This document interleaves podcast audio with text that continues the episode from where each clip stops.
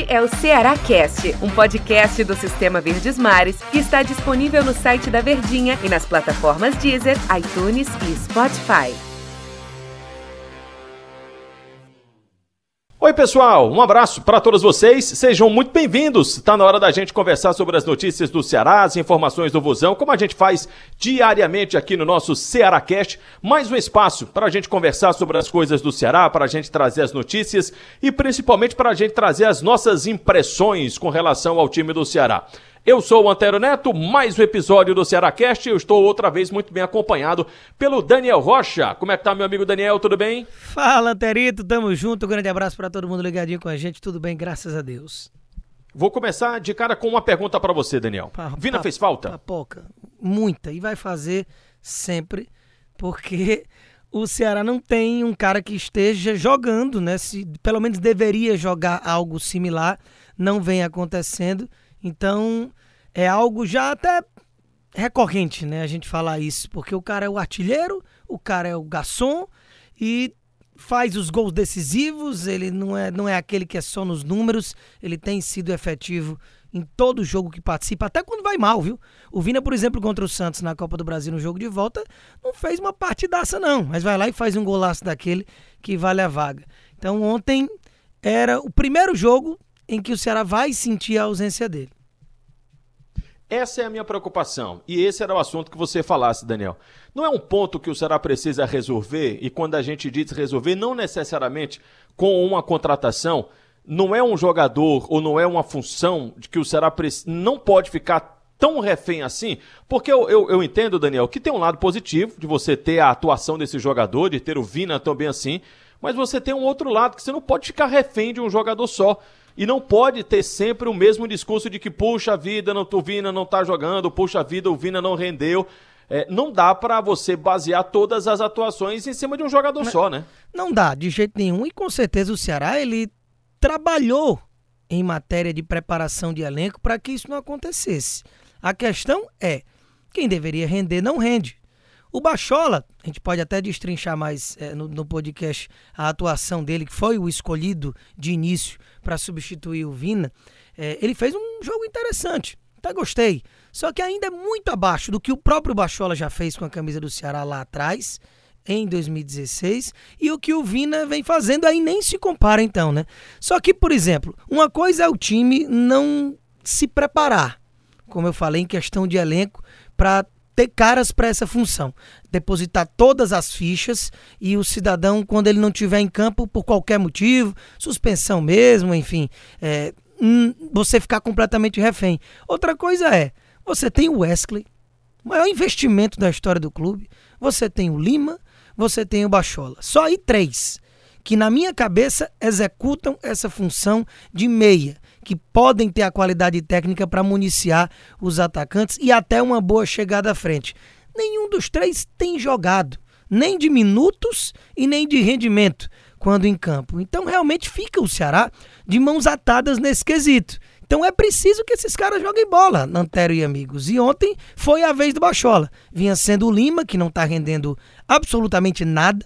O Wesley desses três é o que tem menos minutos, né? Que quando entra na retinha final dos jogos. Ontem também gostei da entrada do Wesley, aberto ali pela direita como um ponta, sendo municiado a toda hora.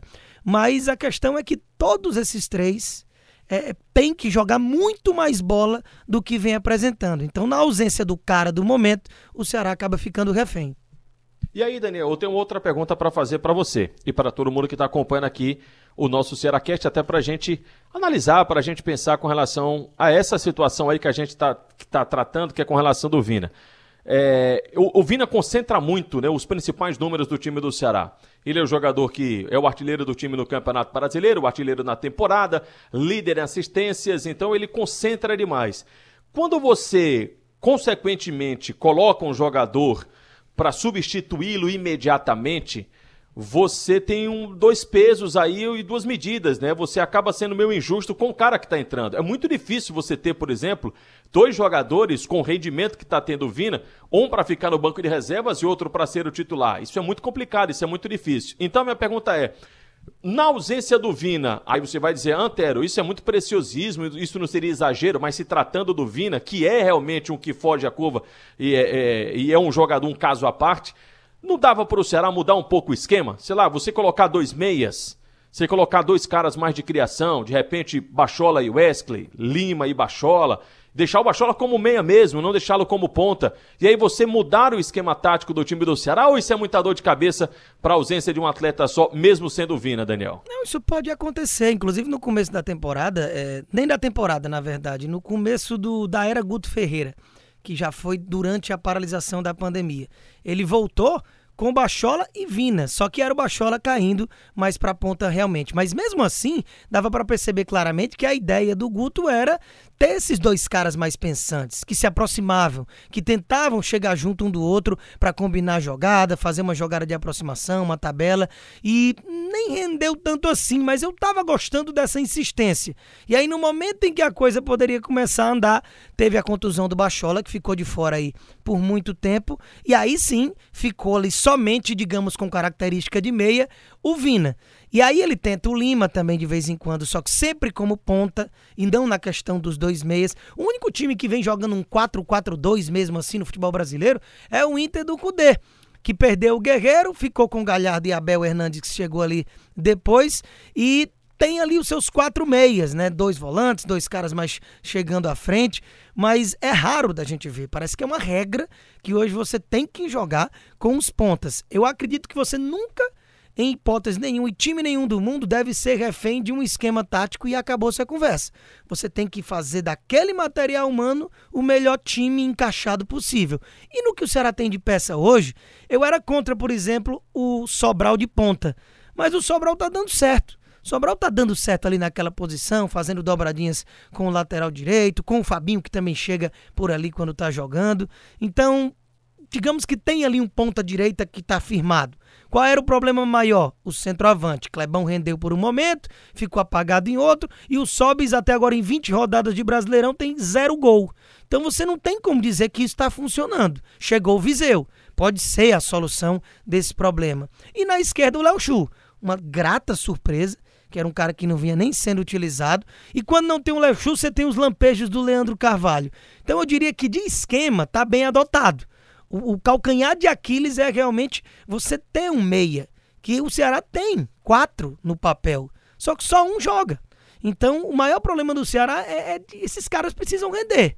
Ou então você precisa arrumar clubes que paguem o salário desses jogadores por empréstimo, para você poder ter uma abertura para trazer outro jogador. E qual seria, né? Aí é outra questão falando de mercado. Então, o Ceará ele se preparou para não depender só do Vina. Só que nem se imaginava que o Vina ia jogar tanta bola como os outros não iam jogar absolutamente nada, que é a realidade do momento. Então, infelizmente, o que eu tenho para dizer de, de esperanças, digamos assim, para um bom rendimento do time do Ceará é que o Vina passe esses 10 dias aí e retorne, porque tá difícil arrumar um problema que. uma solução para esse problema que é não tê-lo em campo. Bachola na quarta-feira? Acredito que é a lógica.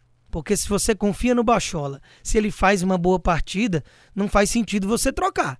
Então, como o Vina ainda não vai estar à disposição quarta contra o Palmeiras, é, vai ser uma necessidade continuar no Bachola e torcer que infelizmente é isso que tem que acontecer com esses nomes que a gente citou, de que esteja num bom dia, de que enfim desabrochem, de que a coisa flua, porque o Vini é aquela intensidade, né? Um cara que consegue pegar a bola, botar embaixo do braço, resolver com uma jogada ou uma batida de longe. O Bachola é um cara técnico, que se você tá puxando um contra-ataque, ele dá aquela brecada para trás, espera a zaga voltar, dá um passe de lado ou tenta um lançamento. Ele não vai conseguir entregar a intensidade do Vina, nem o faro da chegada de gol à frente. Então, características diferentes que o Guto não tem nem tempo para treinar e tentar pensar em soluções, mas é o que tem. E pela continuidade, pela, pela, pela coerência, deve ir de baixola sim. Daniel, obrigado pela companhia. Vamos aguardar. Amanhã mais um episódio. A gente pode comentar com mais calma de preparação do time do Ceará para enfrentar o Palmeiras no primeiro jogo da Copa do Brasil. Valeu, Daniel. Obrigado. Grande abraço, sempre uma honra, viu? Inenarrável estar ao seu lado. Tamo junto e até a próxima. Valeu, pessoal. Obrigado pela companhia de vocês também. Até a próxima. Este é o Ceará Cast, um podcast do Sistema Verdes Mares que está disponível no site da Verdinha e nas plataformas Deezer, iTunes e Spotify.